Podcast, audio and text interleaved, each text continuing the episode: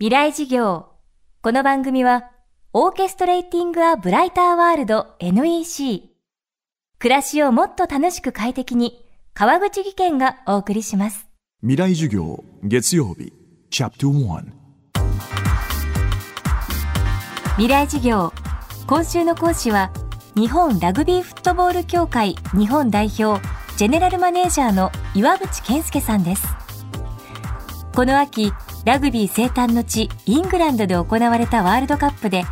日本代表はかつてない活躍を見せてくれました。未来事業今週は2021年の日本ラグビーと題し世界の舞台で注目されるチームを作り上げる方法を探っていきます。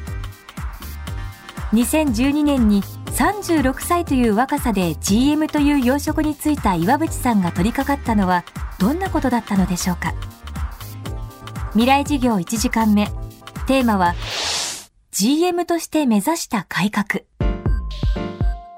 最初にまず、えー、ジェネラルマネージャーになった時に自分自身が立てた目標とすれば、えーまあ、世界のまずトップ10に入りましょうという目標を立てましたで、えー、その中で実は、えー、ラグビーは、えー、ワールドカップがこれまでずっと行われてきたんですけども日本が勝ったのはたった1勝なんですねで一勝で、まあ、当然ベスト10にも入ったことがないような状況の中で、えーまあ、まずなんでベスト10になれなかったのかあるいはなんでワールドカップで勝てなかったのかということを、えー、分析しました。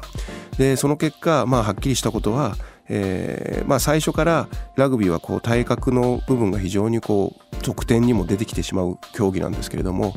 えー、まあ最初から日本人は小さいから無理だっていうスタンスで、えー、そこの部分の勝負を避けて、えー、どちらかというとこうパスさばきとかなんとなく日本がうまいというふうに思ってきたことに、え、ずっとこう勝負をかけてきたところがあります。ただ実際にどういうことが試合の中で起こったかあるいはこれまでワールドカップに行ったチームがどういう反省をしてきたかというと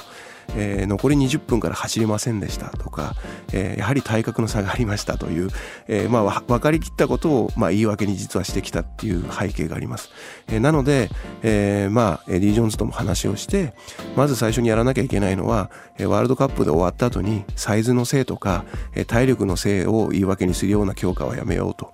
まず何よりもそこで勝たないと技術的なところの優位性っていうのは生まれてこないから、だからこそ大きな改革の柱としてまず3つ、えー大きな柱を決めました。え1つはやはりまあ世界一の指導者を揃えなきゃいけないということそして、えー、まあ世界一のあのラグビーの強化のプログラム、えー、まあそれは強い相手とたくさん試合をするということそしてもう一つは、えー、まあ日本の中でも国内でもラグビー、えー、大学高校社会人とあるんですけれども何よりも代表チームが中心になるような体制を作らなきゃいけないというこの3つを柱にしました。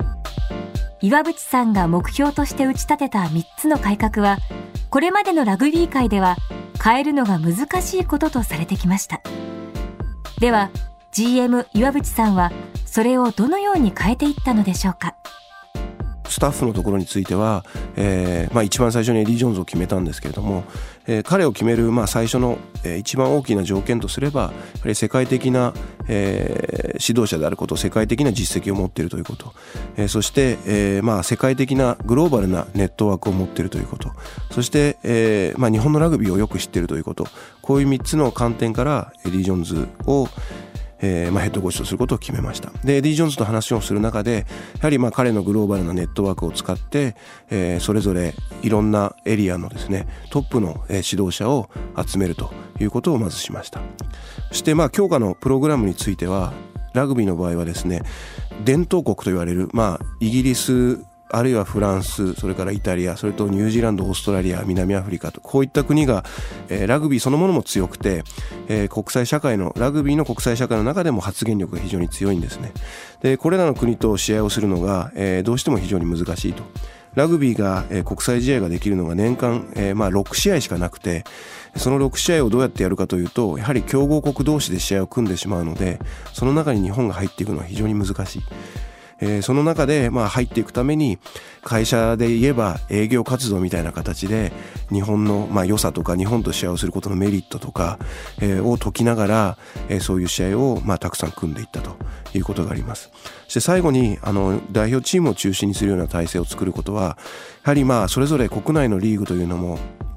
非常に、えー、盛んで試合もたくさん行われているので、え、なかなかやはりそれぞれのチームはそれぞれのチームの準備とか、え、まあ思惑もあって今までなかなか代表チームが、え、揃ってずっとたくさん練習するっていうことができなかったんですけれどもこちらについても、え、まあエディ・ジョーンズと一緒に、え、日本のチームを回ってですね、え、代表チームが勝つことの意義とか、えーまあ、2015年2019年のワールドカップで成績を出すことがそれから先の日本ラグビーにどうつながるかとかそういったことを、えー、皆さんといろんな話をさせてもらって、えー、今までないぐらいの年間の活動日数を代表チームとして集まって、えー、することになりました。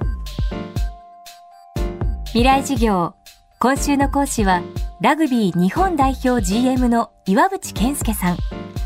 世界に注目されるチーム作りの方法を探っています。この番組はポッドキャストでも配信しています。アクセスは東京 FM のトップページから。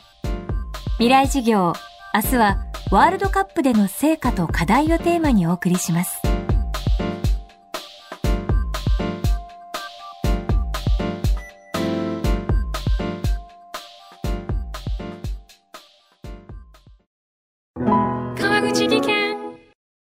階段での転落大きな怪我につながるので怖いですよね。足元の見分けにくい階段でもコントラストでくっきり。白いスベラーズが登場しました。皆様の暮らしをもっと楽しく快適に。川口技研のスベラーズです。未来事業。この番組はオーケストレーティング・ア・ブライター・ワールド NEC 暮らしをもっと楽しく快適に。川口技研がお送りしました。